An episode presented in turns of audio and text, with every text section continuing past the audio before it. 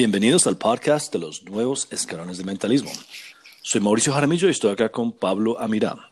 Estamos aquí con Paramentalismo y hoy vamos a hablar de lo que podemos llamar el escalón 16. Shows virtuales. ¿Cómo estás, Pablo? Muy bien, amigos. Gracias por la invitación a conversar este interesante tema. Sí, exactamente. Y es un tema bastante, bastante relevante. Estamos en la mitad de la pandemia, para los que nos estén escuchando en el 2047. Eh, y bueno, seguimos con la pandemia. Las cosas no están mejorando realmente. Ah. Y desafortunadamente muchos artistas han estado sin trabajo. Ah, los ah. shows están lentos.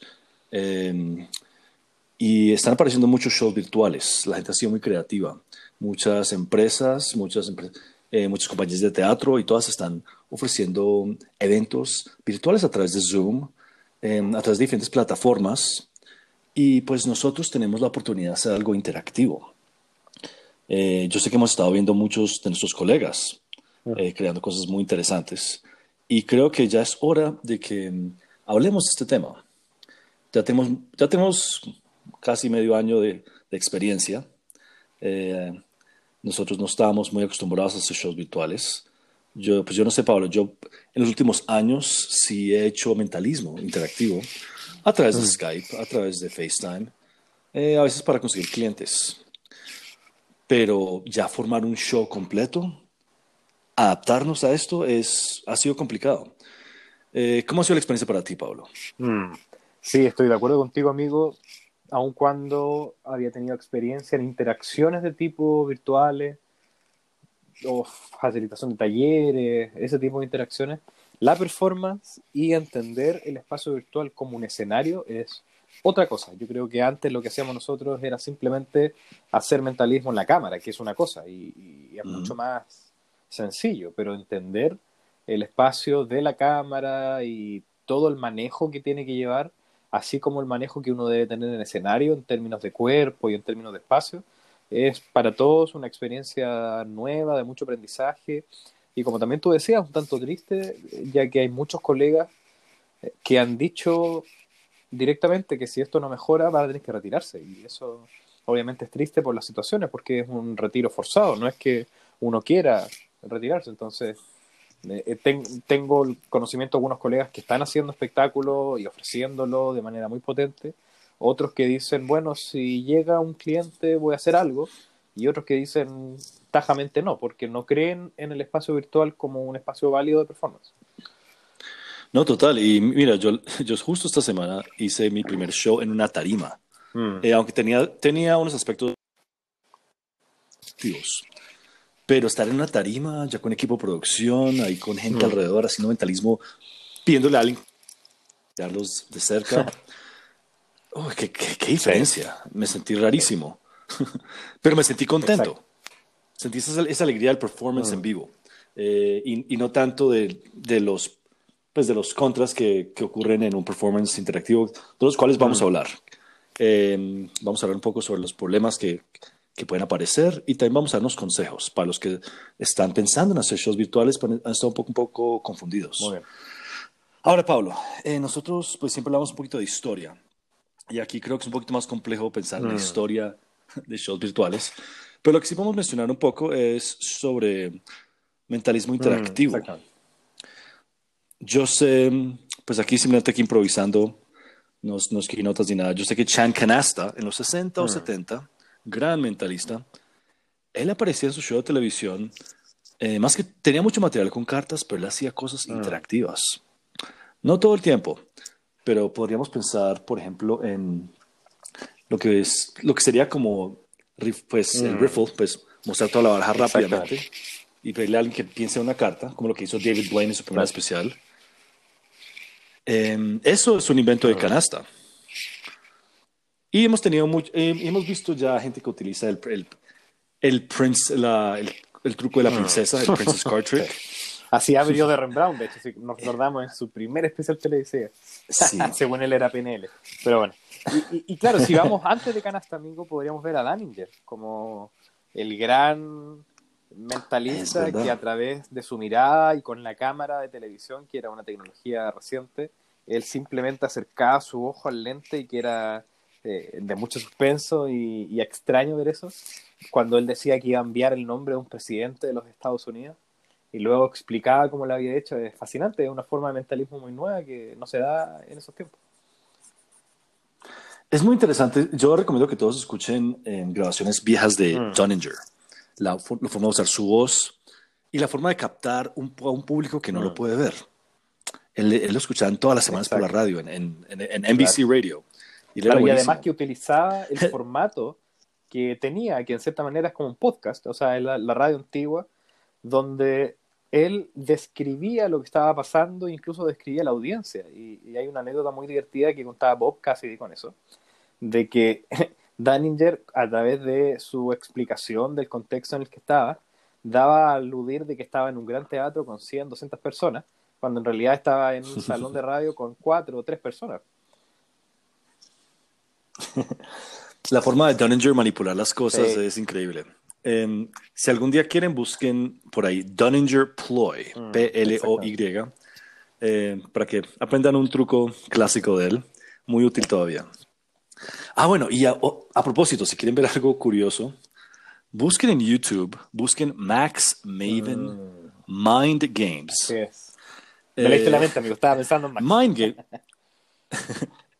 es muy chistoso porque, bueno, esto estaba disponible en VHS cuando yo era niño y yo me acuerdo verlo. Y bueno, Max Maven funcionó como consultor para Copperfield y muchos otros que hacían esos efectos en los 80 y 90 en que uno ponía el dedo mm. en la pantalla. Sí y me iba siguiendo, algo que ha vuelto muy común. Eh, y hasta, claro, creo que un poquito cliché, pero, pero funciona en muchos ambientes. Max fue un pionero en eso. Eh, pero, sí, exactamente. Miren Mind Games. va a ser un viaje a los 80. Mm. Es, es, bien, es muy chistoso la forma que, primero que todo se ve súper joven él, se ve bien raro. eh, también hoy está creado con cierta comedia y no son los efectos más fuertes ni nada, y de hecho, yo no utilizaría el 90% de estos en, en, un show virtual, o 95%, pero igual es interesante. Miren cómo él maneja el formato interactivo, es divertido. Mm. Y bueno, sí, como decía Pablo, miren los primeros episodios que están en YouTube de Darren Brown, creo que se llaman Mind Control. Él ahí hace unos efectos interactivos. Mm. Desde forzajes psicológicos a cositas que tienen que ver más con su gestión o efectos más como ópticos y mm. visuales. Y también dentro de esa línea, amigo, y particularmente hablando de Max como uno de los grandes pioneros, si podríamos hablar de ese tipo de performance de mentalismo interactiva y, y de tipo no presencial. Max, me parece que en los años 80, 70 podría decir, eh, no, yo creo, a ver, 80, eh, no, 80, 90, bueno, él fue un visionario en el sentido de los videojuegos. Y aquellos que sepan de videojuegos, hay una consola muy, muy rara, muy antigua de Panasonic o, de Philips. A, ver, eh, de Philips. Se llamaba Max Magic. Y era un videojuego en donde estaba Max Maven y uno jugaba con el control de la consola y se creaba mentalismo. Era muy interesante, muy extraño. Pablo, ese dato no me lo sabía, así que yo me voy a poner a investigar eso ahora después de este podcast. Y, lo triste es que esa consola fue un fiasco absoluto, entonces se vendió muy poco, así que el que tenga ese videojuego tiene una reliquia por ahí. Wow, eso está muy curioso. Sí, al principio de los 80, eh, Max de cierta manera se estaba convirtiendo en una especie de estrella en el mentalismo, eh, pero no sé, por mucho tiempo él se quedó como el, el man de los, el, tipo de los efectos interactivos. Pero bueno, es interesante, busquen eso. Y de hecho, algunos de esos efectos están en Prism, por si están curiosos, de los, del modus operandi. Bueno, em, más bien ahora pensemos un poco en hoy, lo que está pasando ahora. La pandemia pues canceló todo, realmente. Cada país tiene su realidad distinta, pero lo que sí sabemos es que no podemos estar haciendo muchos shows en mm. persona. Así que mm, miremos un poco los pros y los contras. Em, obviamente, al estar en, con una pantalla, digamos, yo, no, yo nomás utilizo Zoom, también he utilizado Meet, eh, he utilizado FaceTime, pero me gusta el formato de Zoom. Em, obviamente, pues, si van a usar Zoom em, y lo van a hacer con un grupo de personas, obviamente dura menos de una hora, así que y se les cierra el, Zoom, así que tienen que estar, lo ideal es comprar y invertirle a eso los 15 dólares que son. Em, pero claro, digamos que una de las ventajas que tenemos es que, bueno, estamos en nuestras casas, tranquilos, eh, podemos tener aquí al lado lo que queramos, un vaso de agua tranquilamente, podemos tener una guía llena de, con un guion enfrente de nosotros, podemos tener cosas escondidas que nadie puede ver y podemos hacer muchas cosas fuera de cámara. Eso facilita mucho la vida.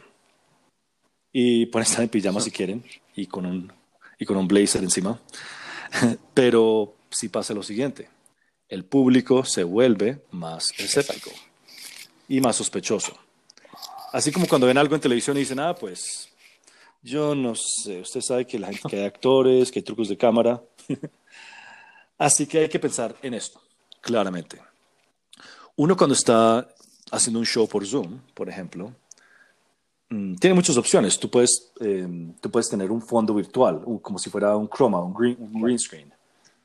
Pero eso, ¿qué pasa? Eso hace que la gente también se vuelva sospechosa porque eso parece un efecto especial y no es. Hace un tiempo estaba con un miembro de un curso que estaba haciendo mentalismo y pasó algo muy divertido con eso de las pantallas verdes y los fondos virtuales de Zoom, que en un momento no sé por qué se le desapareció solamente la cabeza y quedó el cuerpo sin cabeza y estaba hablando con él y él no se había dado cuenta.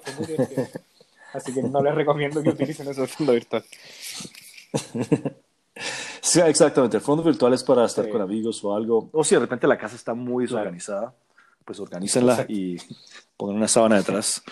Em, pero sí, digamos que se presentan muchos problemas al estar en Zoom. Eh, Pablo, ¿tú ves algunos pros y contras? Sí, absolutamente. Y, me estaba preparando para esta conversación, amigo, antes y estaba pensando de que este tiempo de la performance virtual va a ser la excusa perfecta para sacar esos gimmicks que son tan delicados y tan poco inspeccionables que nunca los, se usan. Esos pads gigantes con flaps y todas esas cosas eh, van, a ser uh tentación para aquellos que nunca pudieron usarlo en presencial. Pero um, creo que eso no es un pro, de hecho, hasta lo podría ver como un contra, porque eh, nos podríamos refugiar en las tecnologías y en esta distancia para poder hacer piezas de mentalismo que sean superficiales. Y creo que tenemos que con mayor ahínco darle prioridad a la conexión humana. Y aunque suene un tanto paradójico, porque como si estamos en un espacio tan frío como lo virtual, a través de Zoom, yo creo que se puede.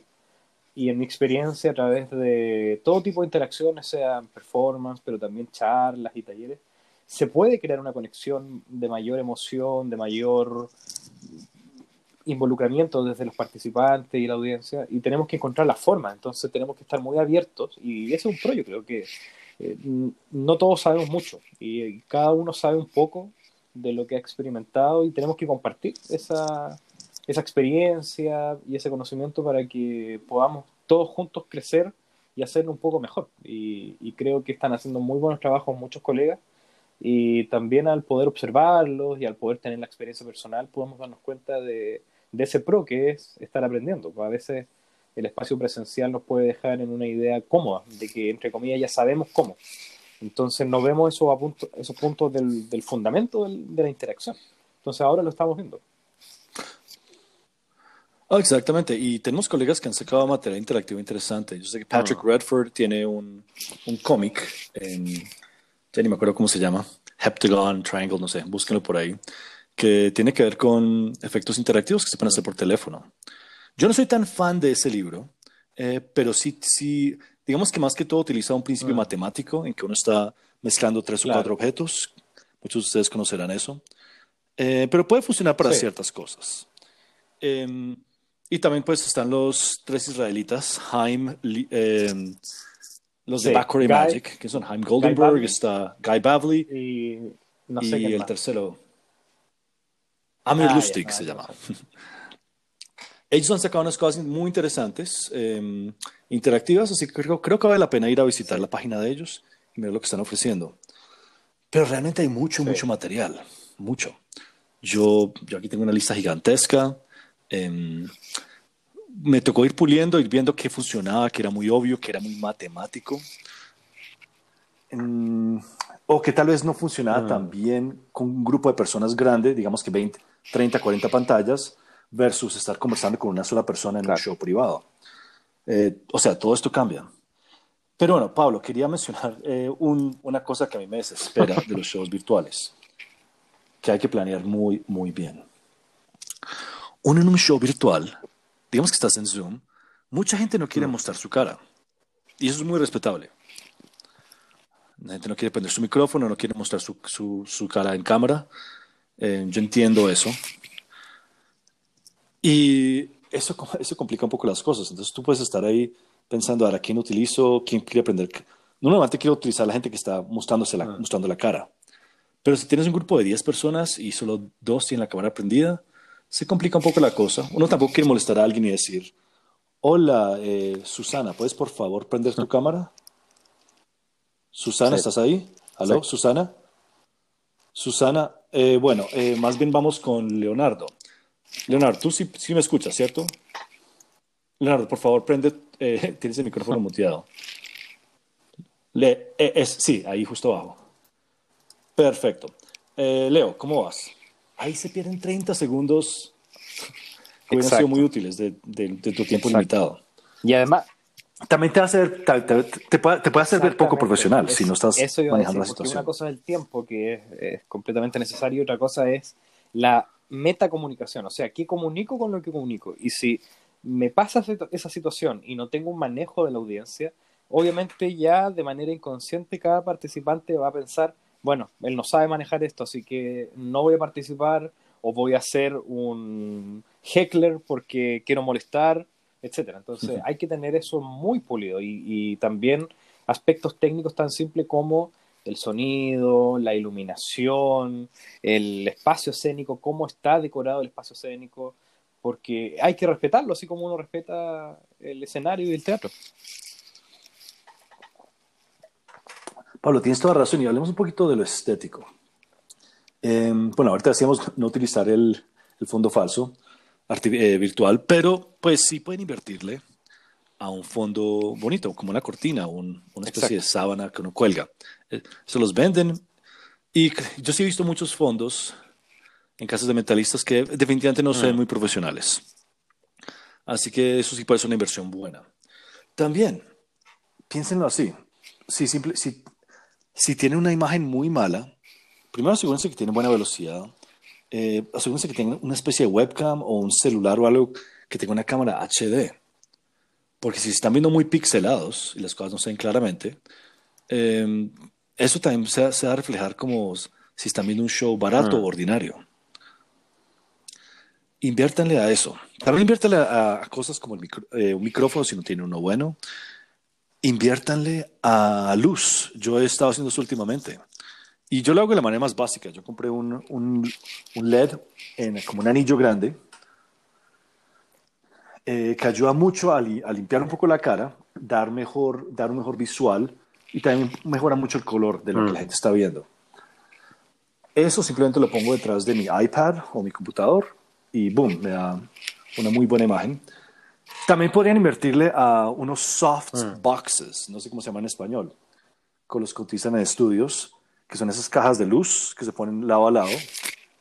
Yo creo que el, setup ideal es poner esos dos soft boxes lado a lado y en la mitad poner el, la luz mm. LED en anillo. Y ahí van a tener una imagen muy profesional y muy nítida. La gente se va a dar cuenta y va, pues, va a ver la calidad. Y también piensen un poquito en, en lo que el público está viendo. tienes, tienes tu mesa llena con un cubo Rubik acá, un sobre acá, esto acá. Eh, si van a mostrar la mesa, pues traten de mantenerla muy limpia.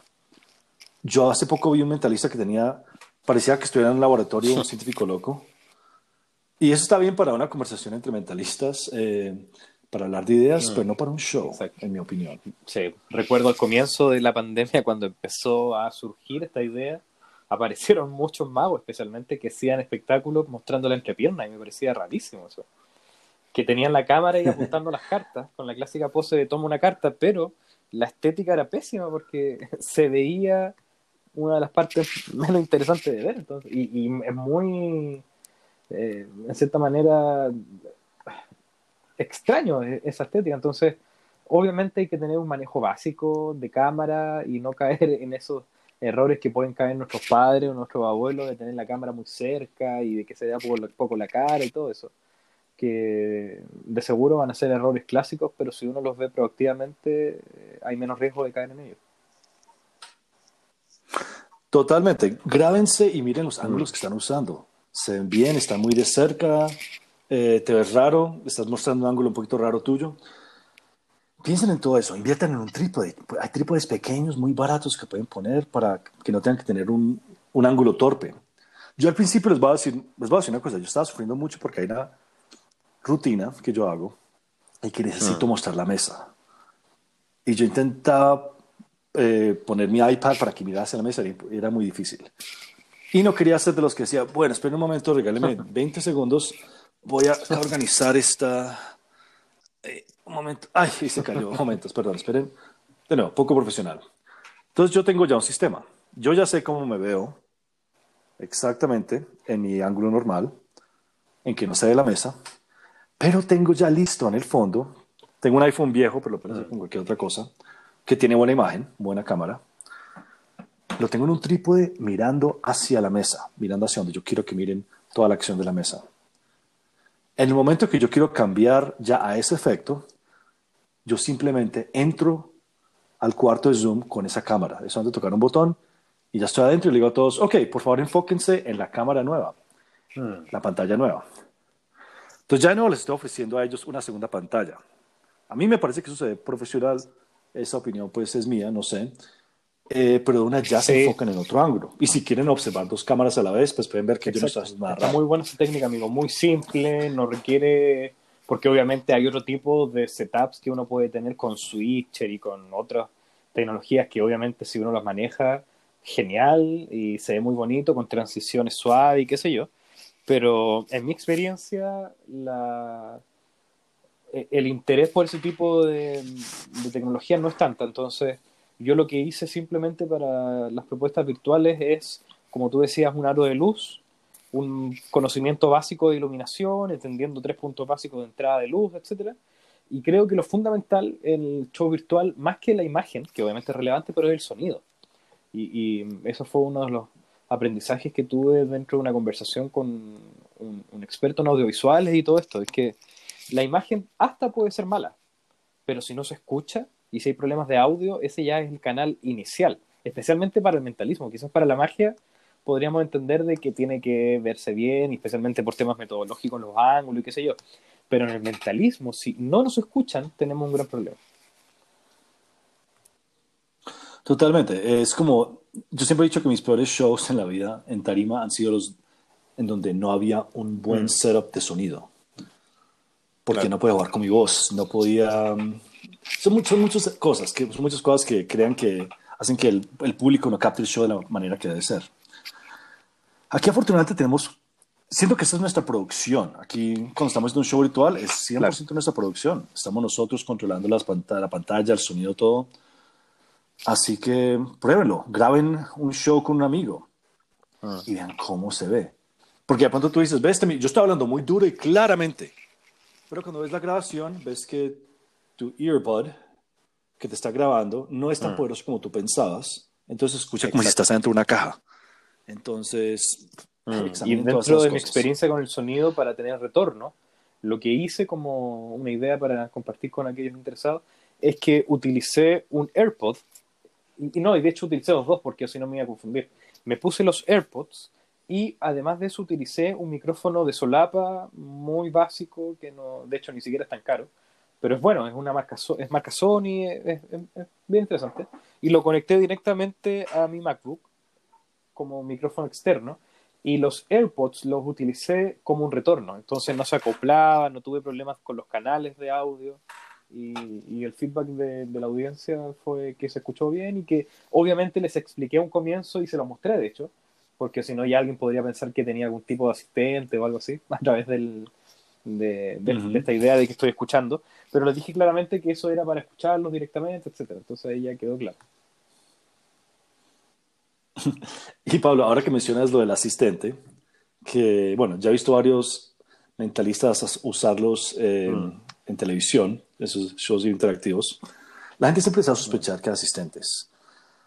Así que, así como con lo, que dijimos de las vendas, usen la venda en un efecto donde si igual no tuvieran la venda, sería, se vería bastante impresionante el efecto.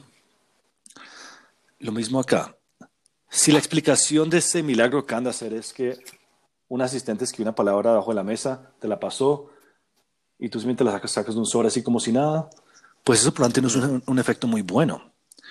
Tiene que encontrar formas en que se pueda realmente creer. Tiene un clip en el bolsillo donde está el sobre, donde está siempre visible. Em, está colgando algo ahí, siempre visible. Piensen en estas cosas, mm. porque eso es importante. Yo, bueno, también quiero mencionar, yo, yo he visto varios shows virtuales, he pagado algunos incluso, inglés, en español, y he visto unos shows mm. muy, muy malos. También he visto unos buenos. Eh, ¿por, qué, ¿Por qué eran malos? lo único que quiero enseñar acá no es criticar a nadie. Sino que explicar lo que yo, desde mi punto de vista, veo como negativo. Primero vi como algunos que eran siempre truco, truco, truco, truco, truco. Eh, yendo incluso con las cosas más genéricas, como una baraja invisible. Aunque una baraja invisible puede ser buena con ciertas presentaciones. Tal vez se puede convertir en el truco de que están haciendo todos los magos virtuales. Pero vi un show de mentalismo en que me pareció que lo organizaron bien, de una manera en que todos pudieran participar, no hubiera problemas de sonidos, micrófonos, tiempos. Eso me pareció muy profesional. Lo que no me gustó es que no mostraron proceso ah. de lectura de mente, sugestión, lo que fuera, en ningún momento.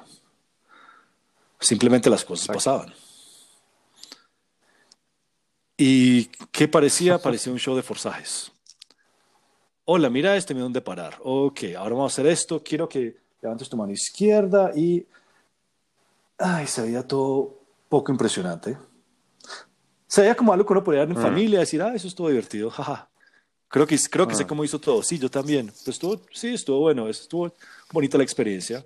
No, queremos impresionar a la gente, queremos enloquecerlos. ¿Cómo, cómo, cómo acaba de adivinar esta palabra? ¿Cómo, sabe el nombre de mi, de mi, de mi suegro? Eh, si, estamos apenas en la pantalla mirándonos. Esta clase de reacciones que, reacciones que queremos. Entonces, más bien, bueno, en vez de aquí criticar tanto, hablemos un poco sobre, Pablo, sobre mm, cómo eh, hacer un show bueno. Mm. Una bueno, hay varios puntos. Yo creo que si uno observa una de las grandes diferencias entre una performance de tipo presencial y estas que tenemos que hacer forzadamente virtuales, es algo tan obvio como que no estamos en cuerpo interactuando con nuestra audiencia. Entonces creo que una estrategia muy relevante como principio a la hora de realizar nuestro acto es involucrar el cuerpo y también poder interactuar con las otras áreas, o sea, darle mayor importancia a lo emocional, darle mayor importancia a lo psicológico en nuestra conversación, porque estamos en una desventaja física, en el sentido de que no, tenemos la posibilidad de interactuar con el cuerpo, entonces tenemos que darle mayor hincapié y yo creo que desde ahí podemos trabajar actos y piezas de mentalismo en donde podamos aprovechar esa, e-, esa intención de poder darle mayor importancia a eso. Por ejemplo,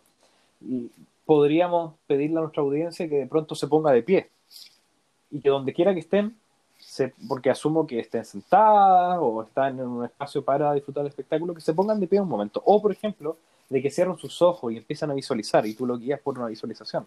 ¿Por qué? Porque desde ahí, por un momento, nos olvidamos que estamos en nuestra casa o en algún espacio más íntimo y estamos todos juntos. Y, ese ejercicio inicial como una experiencia mayor como diría casi, nos permite poder conectar a toda la audiencia, aun cuando físicamente no están, están en la mente y en la imaginación. Entonces ahí se involucran un poco más y desde ahí aparecen piezas que son ciertamente naturales. Podríamos tender a hacer muchas predicciones dentro del mentalismo virtual, porque obviamente nos limitamos la idea de la papeleta. ¿Cómo vamos a pedirle a alguien que escriba una papeleta? Ahora, esa es una pregunta interesante que me he estado preguntando estas últimas semanas. ¿Cómo podríamos trabajar con papeleta de la manera clásica en una performance virtual. Y, he tenido algunas ideas, pero nada que me satisfaga. Pero, pero creo que se puede hacer algún tipo de interacción en donde se aproveche esa instancia limitante de, no estar en el cuerpo, que, creo que es fundamental de, darse cuenta de eso.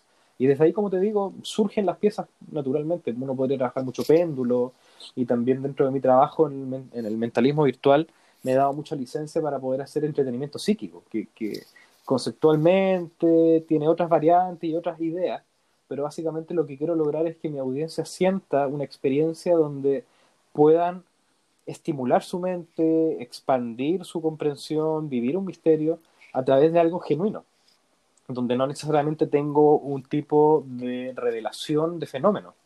Eh, obviamente eh, realizo lectura mental y otro tipo de fenómenos, pero, por ejemplo, lo que dije hace un momento, una interacción con péndulos. Esa experiencia no tiene un momento clásico dramático de Tadá o de clímax, pero sí tiene una tensión y un suspenso constante, que, es otro ritmo, otra forma interesante de, crear un espectáculo con la mente como temática. Mm. Sabes, yo también he trabajado mucho con péndulos y he estado eh, compartiendo ideas con péndulos también, porque me parece que funciona muy bien a través de una pantalla. Es algo que la gente puede hacer en sus casas.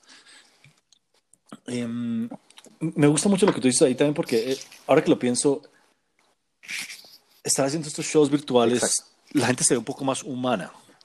¿A qué, me, a, qué, me, refiero con eso? Por ejemplo, si estás haciendo un show corporativo, pues tienes a toda la gente con sus corbatas en, la, en, en, el público y aplauden y bueno, y se siguen los protocolos normales. Pero aquí es muy distinto. Tú puedes estar hablando con el CEO de una empresa y puedes ver un perrito por ahí corriendo. o puedes ver un niño que, que se acerca a curiosear qué es lo que está haciendo el papá o la mamá. Eh, y uno ve cómo ellos van conversando con sus, con sus hijos mientras está muteado el micrófono.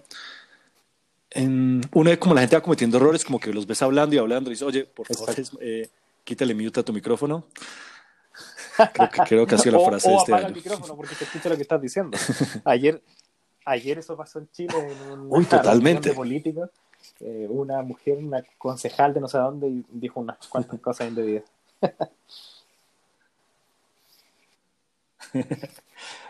o como el otro día que vi una, un profesor que un estudiante se le, prendió la, se le prendió la cámara y se dio cuenta que el estudiante estaba dormido en la cama. y dijo, Alejandro, por favor, que, párate.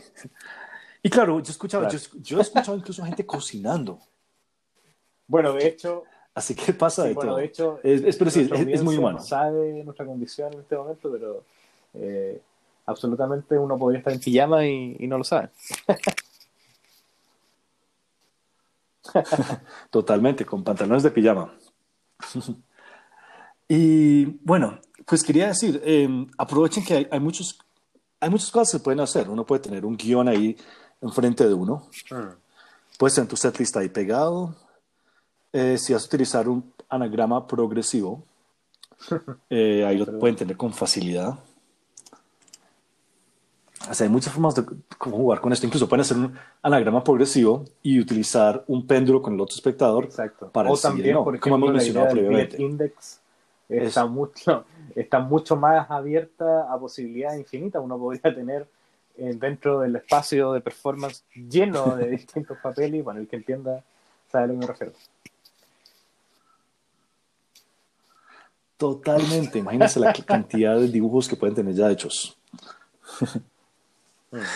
Es muy fácil enredar. Em, obviamente tengan, si van a tener un papelito con una predicción, traten, de que esté dentro de un sobre para que sea un poquito más difícil de, manipular. Em, y quiero decir una cosa, tengan mucho cuidado cuando hagan, por ejemplo, efectos matemáticos. Hay muchos efectos matemáticos buenos, muchos. Pero si al final del día la persona va a decir, hmm, bueno, supongo que es algo matemático, no me parece un buen efecto. Así que miren cuáles son transparentes o no, muéstrenlas a sus amigos y, familia y pregúntenles qué opinan. Exacto. Yo si la solución es matemática, entonces no. una de las sí. que logró Max con esta idea del mentalismo interactivo a través de la pantalla es que efectivamente él utilizó matemática pero sin números. Y, y una, una noción básica de cualquier persona es asociar meramente la matemática a números. Entonces, si aparece una idea de, bueno, Mauricio, ahora te pido que te concentres en el número del 1 al 9 y que no multipliques, bla, bla, bla, ya es completamente parte del proceso y también parte del procedimiento interno de que hay matemática de por medio. Pero si de pronto traigo símbolos y que sigan una dirección, estoy utilizando matemática también, pero es otro tipo de matemática mucho mejor camuflada. Totalmente. Eh, piensen bien en eso. Piensen bien también, hay efectos donde el público va a imaginarse que tú estás mirando algo secretamente. Así que yo, yo me conseguí una venda muy buena, se ve muy bien en cámara, tapa todo, yo con la mm. linterna la paso, muestro que no se puede ver por la linterna, por la venda, y hago el efecto. Ahora, el efecto no requiere una venda, que es lo que mencionamos previamente, pero ahora si pensaban que yo estoy ahí mirando una aplicación y viendo, que lo, viendo qué página abrió alguien secretamente, pues no, ya no lo van a pensar, ya efectivamente ya lo he cancelado. Hay efectos con aplicaciones, no voy a mencionar ninguno acá, la verdad hay muchos. Eh, si van a hacer algo con aplicación, que me parecería, me parece muy buena idea, eh, a pesar de que es algo electrónico, traten de no repetirlo. Entonces, que no sea que tienen un show que es con cinco, con cinco apps. Y si va a haber una aplicación que se utilice invisiblemente, como por ejemplo, como no podemos usar papeletas, yo por ejemplo digo, ok, yo normalmente hago esto con un libro. Em, desafortunadamente aquí toca adaptarnos, así que te voy a pedir que no, en vez de coger un libro, ¿por qué no coges tu celular? Bien. ¿Y por qué no buscas algo en Google? Mm. ¿Por qué no mm. buscas algo que te guste? Mm. Bla, bla, bla, bla, bla. Esa es mi papeleta. Y mientras esto está pasando, yo eventualmente pongo una venda, por si piensa que estoy utilizando una aplicación para ver qué es lo que están mirando. Em, hay que aprovechar que hay muchos, muchos efectos buenos con eso. A ver, eviten los matemáticos. Anagramas progresivos son buenos, pero tienen que utilizarlos inteligentemente. ¿Qué otros efectos se usan? Ah, bueno, la telequinesis me parece que funciona bien. Si va con tu personaje, hazlo y de nuevo que no sea un show telequinético, sino que puedas hacer un efecto interesante, donde puedas transmitir una idea y donde sea claramente que, que no es la cuchara especial ahí que, que mm. sacas de, de, la, de, la, de la, mesa mm. por 20 segundos, la doblas y lo vuelves a esconder. Y además que todo sea muy limpio y abierto. instancia en la que tenemos de performar de manera virtual, uno de los pros que tenemos, de los factores positivos y con gran potencial, es que podemos conectarnos con muchas más personas. Entonces, una pregunta me, me aparece es cómo poder aprovechar esta instancia para que el mentalismo que hagamos o lo que hagamos, la magia, lo que sea, sea relevante en un sentido social. O sea, ¿qué es lo que tenemos que decir, en cierta manera? Eh, eh, si vemos el mentalismo como un arte, el arte tiene una bella posibilidad de poder hablar las cosas que hay que decir de manera social, de una manera bella. Eso también es parte intrínseca del arte, que sea bello. Y, como ser humano uno eh, se siente atraído por la belleza, entonces cuando hay algo bello uno lo mira. y creo que ese es el comienzo de, no, no tenemos que solamente crear algo bello, sino que sea algo bello que tenga un propósito y especialmente con todo lo que está pasando, que tiene mucha mucha carga de pena, de situaciones que son limitantes en un sentido simbólico y también realista y pragmático. Entonces creo que también es una pregunta buena hacernos en estos tiempos. ¿Qué, qué tengo que comunicar con el mentalismo? ¿Qué, ¿Qué, ¿Qué, es lo que creo que puedo decir a través de lo que estoy haciendo? Entonces, por ejemplo, esto que mencionabas recién de la psicoquinesia, poder tener un momento en donde se dobla algún elemento, quizá ocurra alguna experiencia energética con, el participante a través de la cámara, pero también darse cuenta qué significa esto, qué, puede tener, qué, qué, relevancia puede tener este acto metafórico de que algo se doble o que se transforme, especialmente en estos tiempos. Exactamente. Piensen en la estética belleza del, de la estructura del, del, show. ¿Qué va a llevar la gente de ahí? ¿Van a decir, ah, qué, qué chévere esos trucos de ese mago? ¿O van a decir que tiene una experiencia? Así que creen un guion, un guion donde de pronto incluso todas las cosas parecen que no tienen nada que ver la una con la otra. Y al final, así como en Pulp Fiction, de repente todo se estrella y todo tiene sentido esa puede ser la predicción final, en que uno se da cuenta que cada efecto tenía algo que ver, casi como algo subliminal. Em, y también piensen bien en que si van a hacer un show de mentalismo, de nuevo, No hagan un show de puras predicciones. Predicción, predicción, ah. predicción, predicción, forzaje, forzaje, forzaje, forzaje. No, eso es muy transparente. Tengan variedad. En mi show uno puede ver telequinesis, uno puede ver cómo detecto mentiras, cuento historias, ah. eh, meto ideas en las cabezas de las personas y tengo visión remota. Eso creo que es una buena descripción de mi ah. show. Y todo a través de una historia que yo cuento. Así que miren varios shows virtuales ah. y piensen cómo puedo hacer un show que no se parece a este. Queremos tener algo original. Y bueno, no, finalmente Pablo, pues bueno, esto todo realmente es una cosa nueva para nosotros. Creo que hemos hecho, muy, creo que hemos tomado grandes pasos. Pero todavía estamos aprendiendo, así que pues por favor escríbanos, cuéntenos sus ideas y sugerencias, comentarios. Y y pues sigamos aprendiendo. Pues lo que ustedes nos mm. cuenten lo, lo iremos mencionando en podcast. Exactamente, y creo que esa palabra futuro. Y bueno, hablando del futuro, Pablo, sí. Podríamos no solamente vivir el presente de, los shows virtuales, sino que jugar a ser profetas y mirar un poco al futuro y decir qué es lo que se viene. ¿Qué, crees tú que es lo que se viene en el futuro del mentalismo virtual?